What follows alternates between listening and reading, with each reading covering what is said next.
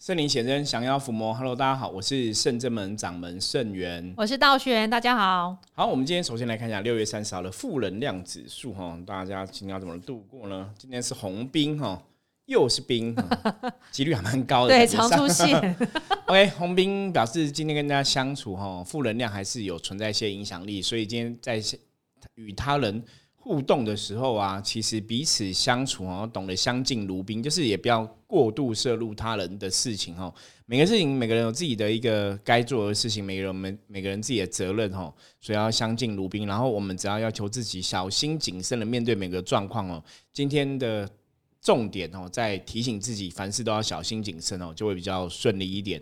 好，我们通灵人看世界哈，今天要来跟大家聊的话题一样哈。我们最近在连发，对，修行一周修行周哈，修行话题真的太多了。可是，可是应该也有可能是因为我们每天接触的朋友都是跟修行有缘，也对，也对，对，可能是这样，所以他们就提供了很多不同的案例给我们哦，来跟大家聊聊分享这样子。好，那我们今天想要来聊的这个案例呢，这案例其实。我觉得类似的很多，就是我我才在跟道玄讲，我说为什么我认识有些朋友哦，就是可能你在真的在工作职场上也不是算是一个大富大贵的人，那人生过程中可能也是都有时候都是比较平凡，嗯，那也有遇过有些是小时候被霸凌过，嗯，对，可是这个东西让我想一件事情，因为像之前我们常常讲说被霸凌过人，然后你还是被霸凌过，长大。如果说你自己内心的那个忧虑啊，那种不开心的成分你没有把它处理掉的话，其实很多时候他们的灵性就变很敏感，真的就是会容易卡到影响我们遇过很多卡音的朋友，其实都会科学的状况合并都会有像忧郁症的一个状况这样子哦，就是内心深处不开心，然后可能就会造成负能量会攻击他等等的状况。我之前遇过一个客人哦，那个客人在之前我我有。哦，应该也没有忘记忘记有没有讲过了哈，那六百多是忘记。故事太多，对他就是在社会上，因为就是也有被霸凌过，然后可能工作职场上他也有自己的一些坚持跟想法。有些时候，有些时候我们想说啊，你你，比方说你可能是在成长过程中是比较四维的哈，或者说你真的被人家欺负过，会不会说好像显得唯唯诺诺？嗯，就是你什么东西都会怕，对，哈，印象中你觉得好像会是这样子。可是不是，可是基本上我认识的他，他算是一个就是表面上都会为自己据理力争。嗯，就你很难讲说，哎，你这个人很坚持自己的己见，你以前会被人家欺负，可是他小时候的确是被欺负，然后长大就会变得很据理力争。那在跟别人相处的关系互动中啊，你又可以有些时候发现说，他对自己好像又不是很有自信。嗯，可是他又会装的好像很有自信，把自己要伪装起来。对，那时候我其实很难懂到底他在想什么。后后来我。随着面对的客人越来越多，我大概了解，我说这个就是自卑而产生自信或自大。嗯，因为某种潜意识上面来讲，其实他是自卑的，觉得我可能小时候功课不如人呐，我家庭环境背景不如人，然后同学都好像都很讨厌我。那出了社会，其实也没有好的。知己啊，好朋友之类的，然后大家可能又都欺负他，所以社会上其实相处是比较不 OK 的。那这种人，我们刚刚讲他灵性会比较敏感，所以他可能就哎会有一些灵感、第六感出现。那那时候我刚认识他的时候，他就说他就想要修行嘛，吼，想要人家因为修行，我们上一集还分享嘛，对，只要是人都有天命，对，只要是人都是神的使者，要修。所以他也跟人家说过，他有天命啊，他跟神明有缘呐。基本上来讲，大家如果听我们帕克斯的节目听了这么久，应该知道说我们的看法是每个人都有天命，每个人都跟神 是有缘的哈。反正就被在被人家这样讲，那他就觉得他可能要成为神明的使者之类的。当然，我觉得我也期待哈，在圣人们的立场或是我立场来讲，我觉得。发心向善，发心想要修行，发心想要帮助人的人很多，我觉得这也是好事情，所以我们也是很鼓励他可以好好做一些修行的功课。嗯哼。那后来他进入修行之后，我就发现说，他其实虽然嘴巴讲在修行，可他内心非常非常在意别人对他的任何评论、蛛丝马迹，甚至人家比方说，我可能来这个地方，可能这个朋友不喜欢我，比方说，我可能在一个团体里面。那都跟九个人都相处很好，可是只要有一个人说，哎，他觉得他不喜欢我，那我就会不想去了。他就不想去，他就觉得说那边好像有人不喜欢我。那我就跟他说，可是九个里面九个人喜欢你，只有一个人讨厌你。他说对，可是他觉得那边就不是不是适合他的地方。啊，那那所以我才说那是自卑嘛，就是很怕被人家否定。嗯，后来我就问他说，因为他很想要有神通，我就问他说，什么你想要有神通？结果他就跟我讲说，甚至是我觉得如果我有神通的话，嗯，就可以帮助很多人，那就有很多人喜欢我，我就有很多朋友。嗯，听懂这个逻辑吗？哦，我想多年后，因为这是非常多年以前遇到的朋友，多年后我回想这一段的时候，我越来越了解，因为我在修行上遇过太多朋友，比方说，如果有的朋友说。呃，我其实人家也说我有天命啊，我神明的使者啊，我我对我也想要修，可是我只想要打坐而已。然后也有些人说没有，我只是想要来这边帮助师傅啊，我说我只是想来说帮助谁谁这样利益众生或怎么样。对，就说其实这些人，大家我后来才学到，这些人都没有所谓的大愿，对他们只是想没有为众人，对，或想要我自己开心，想要说我自己有个静坐的静心的时间哦，那想要说我可以被别人肯定，可是他不是说。我想要帮助大家，因为我想要学菩萨。嗯，结果然后来讲，我刚刚讲这些例子的这些人，到最后全部都离开修行，就就很准，就很准。就是你如果没有大愿的话，你真的遇到一些考验跟挫折的时候，你很难坚持下来。可是前面刚刚提的这个例子，讲了这么这么多分钟 哦，就是呃，这个朋友是因为自卑产生自大或自信的这个状况。坦白讲，我们在。这个过程中看过很多这样的案例，所以包括我们上一集跟大家在分享的，因为我们后来认真去讨论，就是这些社会可能辛比较辛苦的朋友，嗯，蛮特别的。因为我之前一直在想，就是他们会很承，他们会承认说，的确我在社会上，我可能经济能力没有比比别人好，嗯，或者说我聪明才智比没有比别人高。其实很多地方你都看到，他们都是没有自信的，比方工作上的表现、家庭的表现、生活的表现。金钱的表现感，甚至是感情表现都没有自信。嗯，可是他们在一个地方都会超有自信，通灵力吗？对，就是修行力，就是灵感。就是说我虽然社会上大家觉得我是很很不 OK，或者比较社经阶层是比较低下了，可是在通灵这件事情，他们都可以胸膛鼓起来，然后很大声讲：“我是谁谁谁的机身，对，我是哪个神明投胎转世。”对，那这个不是我们。我们在批评或者批判，而是我们真的听到太多这样的例子。我我最新听到一个例子也是这样子，他也是说一个妈妈的女儿吧，女儿还是儿子，就是小孩子，然后小孩子就被人家说是神明的机身。嗯。然后就是神明投胎转世哦，然后说他这个神很大，所以可能去庙里也不用拜神，因为他的神格比神还大。今天他是乱讲，他是你会觉得怪。然后后来他有一次去那个庙，他就说他回来脚很痛不舒服，就去那个庙处理。那个庙人跟他讲说：“你脚是被有一个鬼看到你，觉得你脚很漂亮，所以把你脚砍掉，他要你的脚。”把脚砍对，就很傻眼。砍掉他灵魂的脚是？对，这也是我们一个朋友跟我们分享他的朋友的一个故事，这样子。所以。我就说，哎，你刚刚不是说他是什么神明投胎转世，然后神，然后很高，比玄天张力还大，比哪个神还大？都对啊。我说那为什么随便阿随便阿飘就可以把他脚砍掉？就是很怪，这好不合逻辑哦。好，非常不合逻辑。可是当事人每每每这样的当事人被人家讲说你是一个神明投胎转世，他们都会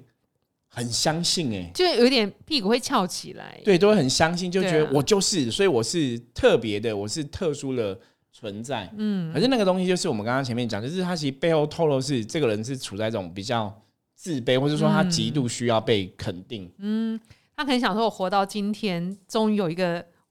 特殊能力，而且是特殊能力，而且而且这个显得说我很厉害，我没有那么平庸。对啊，我也有认识有朋友，就是他平常生活跟工作也都是比较在，比如说就一般的工作，对，一般就是市井小民这样子。对对对，穿梭在市场之间的呢，然后他也都是靠，嗯，比如他的灵感、第六感交朋友。哦，然后说，哎，我的第六感很准哦，我觉得你今天会怎样怎样怎样怎样。可是有时候他说真的会中。对，这种朋友就会也会相信他，然后他们就是靠这个第六感，就是他就比如说他来，然后我就认识他嘛，他就说，其实哈我也不用占卜，因为我的第六感真的很准。对，但是我就怕我哪一天太太怎么样忽略那感受，所以我来试试看占卜这样子，他就会有一套一套说法。对，可是我觉得蛮特别，但他跟我说，他自从呃不知道怎么样。认识一尊神之后，他感觉开启以后，他的那个社交圈真的变大了，是真的变大了。嗯可能我觉得这方面也给到他们自己有信心，敢去跟别人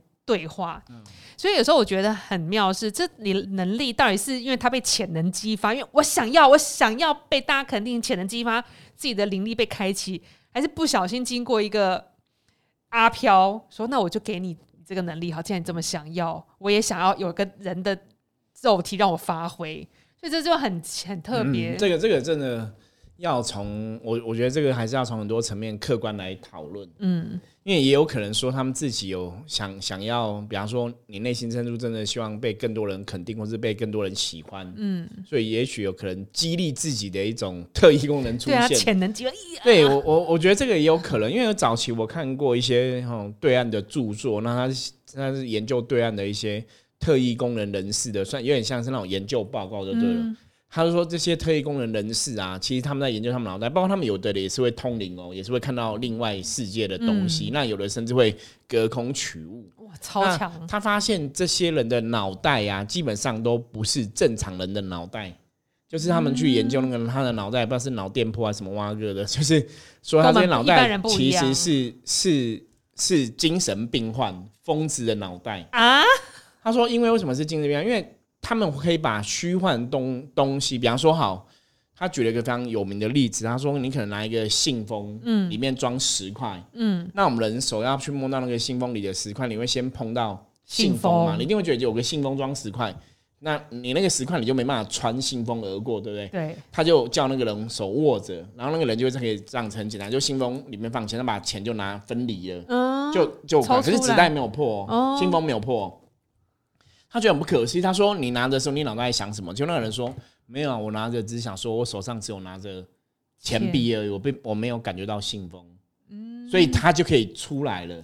可是重点，他这个东西很有趣。我那时候为什么看这东西会相信？因为以吸能量法则来讲，哈，以前很有名一本书叫《秘密》嘛。对，他讲的就是你心想事成是真的，可是你想不能是你要百分之百相信你想的是真的。所以这些人脑袋，可是你看我们一般人的理智就是，我就是拿着信封里面有钱就有信封嘛，我的理智就是有信封有信封，即使我想说我可以分离它，我还是摸得到信封，手那个触觉还是跟你讲有信封啊。对，所以你我我之前讲到说，我们人受这个眼耳鼻舌身，就是你受这个五官控制你的感受，所以你的想象力就会被局限。嗯，可是他们这种疯子脑的脑袋，就是他就是觉得没有信封啊，就只有钱，他就可以分离的。然后他们也有举了对岸的一个很有名的特异功能人士，那都是好像是真实的，因为他好像有很多相关记录。他说他就是可以隔空取物，比方说他想要拿鸡腿，他手一伸就会有个鸡腿。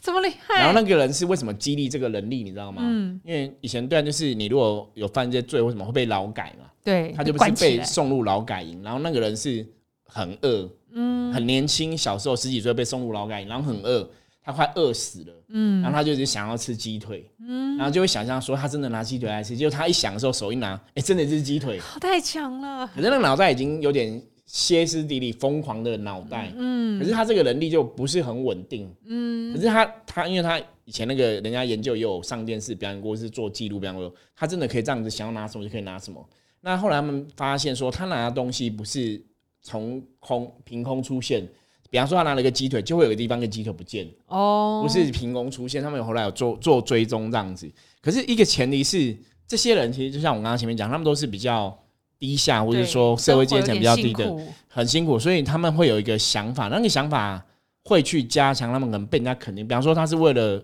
快饿死了，想要吃鸡腿，那有的是我有这样的东西，可能就是可以被人家肯定，嗯，激励出来的能力，这当然也有可能呐、因为我我们其实像我一直在思考说，为什么为什么这些朋友都会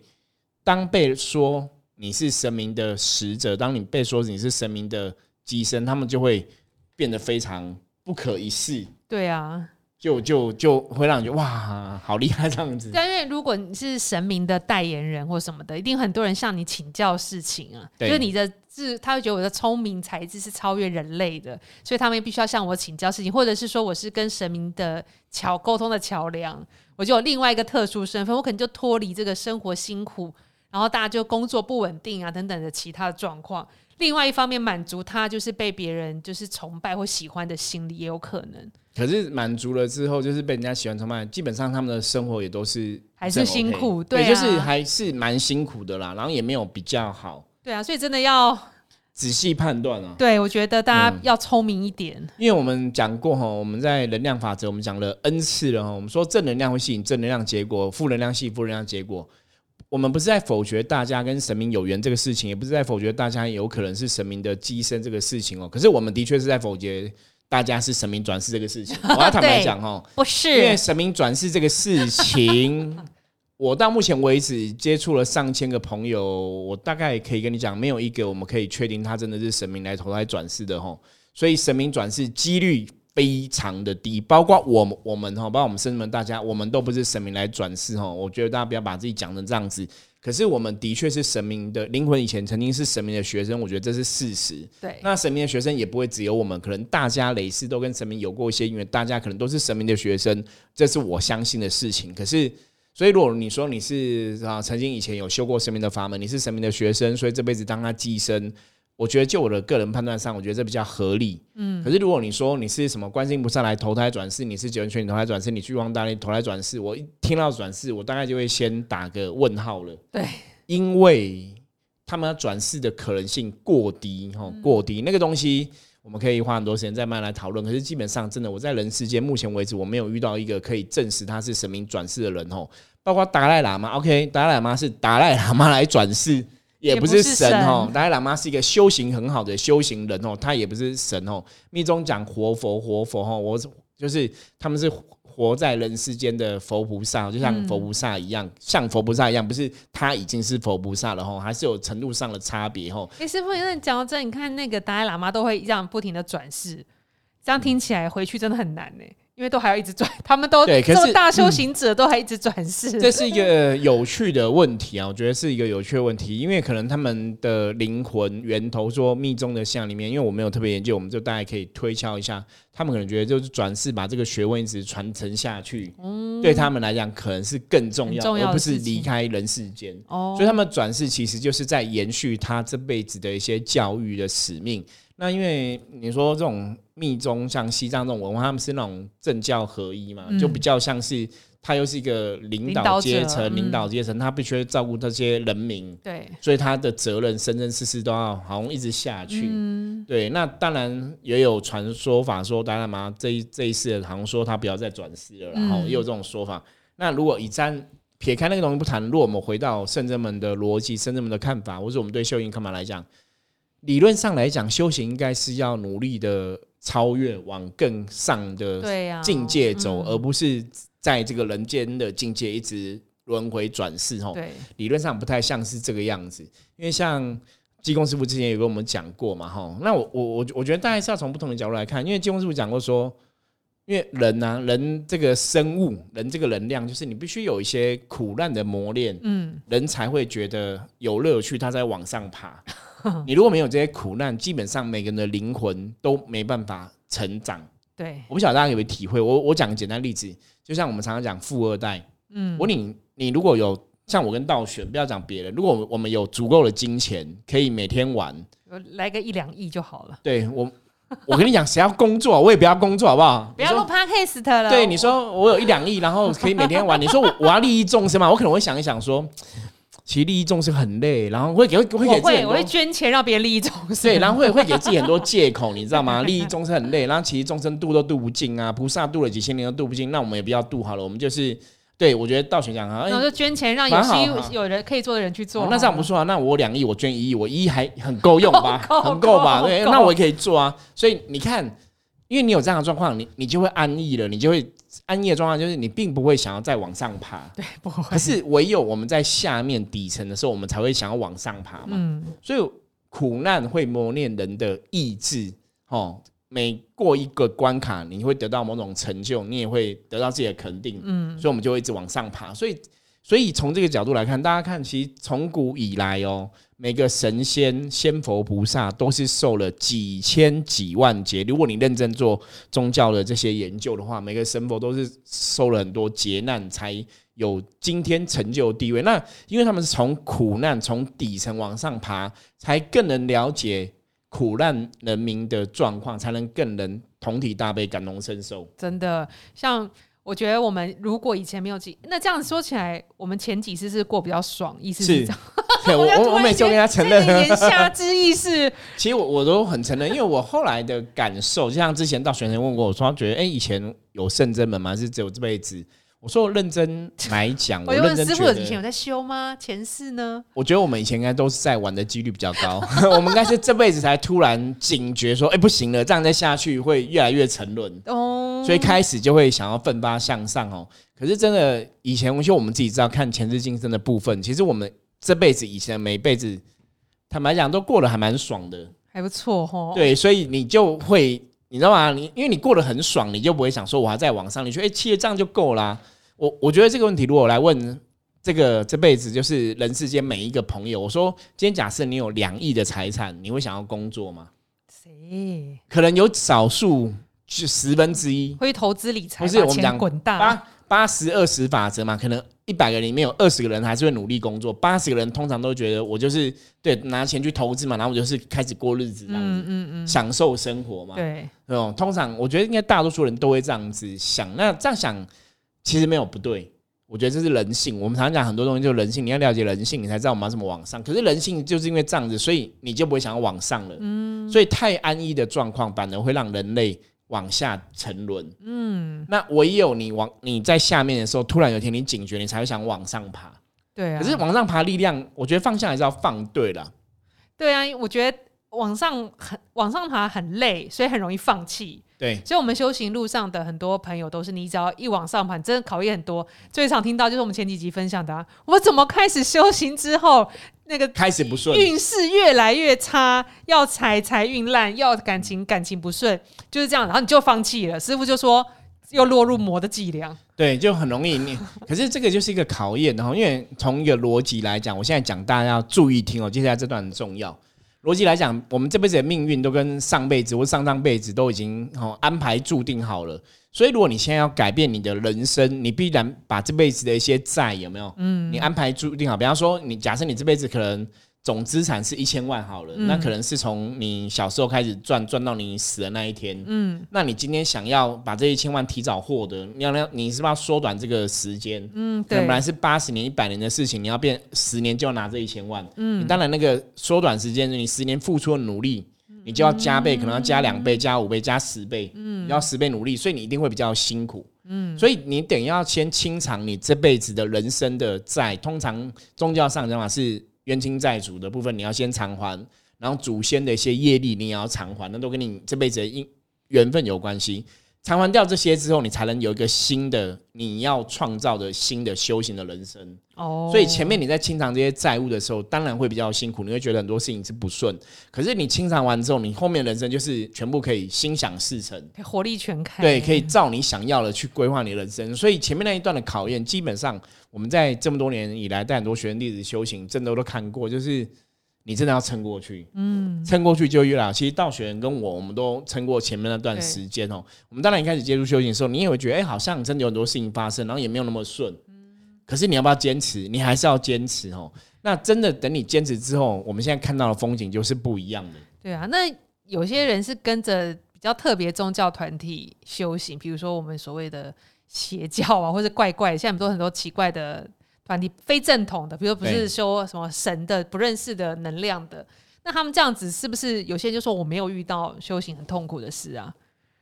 是不是跟他们修比较好？我就没有遇到不好，我都好好顺顺平平的啊，开开心心。因为一开始就被魔做记号，然后魔就保佑你说，你就让你创造假象嘛，让你看到说你什么都很好。嗯，所以这个时候你要怎么来判断？哈，就是我们之前讲，人你一定要有智慧去判断。嗯，魔的伎俩基本上就让就让你过得爽爽的，过得好好的。所以当你接触修行之后，你你也觉得什么都很爽，都很好。有时候可能是魔伎俩，有可能有时候可能是神的保佑，所以那很难判断。嗯，可是我们讲过，魔一定会露出魔的马脚。嗯，所以基本上，如果你从这个事情，比方说，哎、我接触了这个 接触这个修行之后，然后我觉得我的生活变得还蛮顺利的，嗯，可能生活变得很顺利，然后可能生活，哦，我可能求财得财，求感情得感情，我可能很多事情都还蛮好，如如愿的。嗯，你没办法判断说这个能量到底是好还是不好，那你只能看什么？你只能看说你你这个团体的主事者，嗯，领导人他是的一些风范是不是符合所谓的一种正神的状况？从那个人去看，那领导者为什么可以从那看？因为如果他是负面的领导者，是魔的领导者，嗯基本上他们也不怕你知道他是魔，嗯，因为他们都觉得那很笨，嗯，所以你还是可以看得出来怪怪的。所以当你觉得领导者有些行为是不合逻辑，有些行为是怪怪的，你就要相信那绝对是魔，不是神。可是你不要说你看起来怪怪，可是因为你又得到好处，你就觉得啊，那他应该是好的，不然他怎么会帮助我们？癌症也康复了，健康医不好也找到贵人医生了。所以看讲到这个部分，就是真的人类的智慧是，你不能只从眼前眼眼前当下你的好处一定去判断。嗯，当下好处当然是判断依据，可是如果你没办法清楚判断的时候，你还是要看这个老师。甚至我们可以讲，眼前这个事情好坏都不是重点。不管你顺不顺都不顺重点是你跟着这个老师，他是不是真的有那种神明的大愿跟神明的德性？嗯，那你才能我们讲路遥知马力，日久见人心嘛，你才能看出端倪。那没有大愿呢？像有些很有名的老师也没大愿，你没听他讲什么事，他可能就是很多善心捐钱，然后偶尔他也会再捐出去，然后他只会叫大家打坐啊，打坐念经，打坐念经，然后大家打坐念经，师兄姐会带你们打坐念经。可是，一般人就觉得要打坐念经就修身修心养性，对，也是也是修行啊。所以很多人就在一跟着一起打坐念经。打所以打坐念经，我们甚至们讲嘛，打坐念经只是修行入门的一个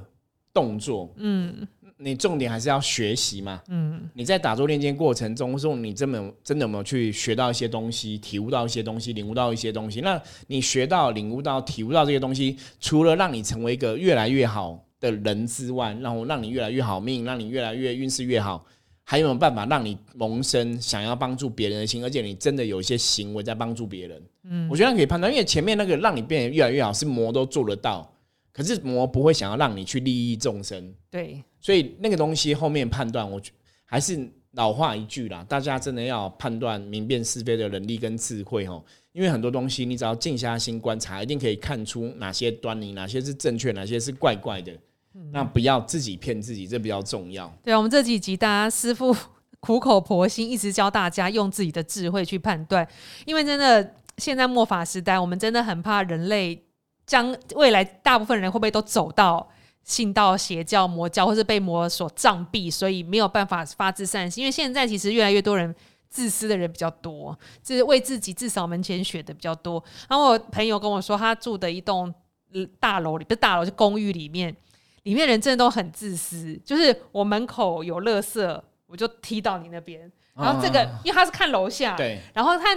就是中间有个垃圾，然后第第二天他看到那个对面的，可能又踢到这边，所以那个垃圾就是一个不知道是什么。乐色就在这样滚来滚去，滚来滚去，好像。然后觉得也没有人要捡，楼上清，他说也没有人要捡。然后那个楼梯间都是蜘蛛网，然后也没有人要，也没有人要清，因为反正都看不到。反正，然后我朋友说他亲他自己门口的嘛，然后因为楼下的也都没有亲，所以经过有时候很垂一个很下来，然后大家还是至少门前雪。然后有一阵子，好像他说楼下的有一个一户在施工，施工也是，然后门口有是有那种也是有乐色或是。工人那个喝饮料罐子掉那边就可以，然后工人就停工一个礼拜，那罐就可以在那边一个礼拜，都没人要去动。对，所以我觉得现在这是，可是跟我小时候想，我们家也是住公寓，那感觉是不一样，不一样，不一样，都认识，都叫得出名字，然后会互相帮忙，怎么怎么，跟现在的社区怎么差那么多？我我觉得这真的有差别。以前像我我小时候住的公寓，就像道玄讲一样，我们公寓你可能洗楼梯啊，对对对对对，大家都出有钱出钱，有力出力，就互相帮忙。那我们后来搬到泰山之后啊，没有。叫有些人他们就不要出钱，也不想帮忙。他说那是你要洗，关我屁事。可是你不是也在走楼梯吗？对呀。可是我们家都发血了嘛，所以我们发血一两次之后，我们就不发血了，就算了，大家都不要，那我们我们也不要了。对呀，觉得心会累。当然你会觉得说，我们就是为大家多做，我我我只跟我父母，然后我们为大家多做也没有关系。可是你其实真的是不舒服的，嗯，因为有些人就觉得，哎，你这样洗楼梯，你水把我鞋弄湿什么，你就觉得好烦哦，又没叫你出钱，然后你又对啊，真的是。所以现在大家人真的要。同体大悲，我觉得同体大悲、同理心、体贴别人，这个真的太难。大家会讲，但是其实我其实我们修行遇到说很多朋友来修行，真的同体大悲真的很难。就算你你修行了十几年，有时候考验一来，你就发现这个人对人其实爱还不够多，也没有大悲心。真的，这真的很重要。口口声声说修行，然后又口口声声说他是哪个神明的机身，可是他对人有爱吗？没有。有，所以你怎么可能会是神明的寄生？你完全都没有你怎么会跟神明有关系？好，关于这个话题，我们下一集继续来讲哦。时间到了，时间差不多，我们下一集继续来讲。因为今天这本来要讲这样的内容，没关系，我们在下一集继续来跟大家分享哦。好，我是圣正门掌门社员，大家如果喜欢节目的话，帮我们分享出去，然后任何问题的话，加入圣正门的 line 跟我取得联系。我们下次见，拜拜。拜拜。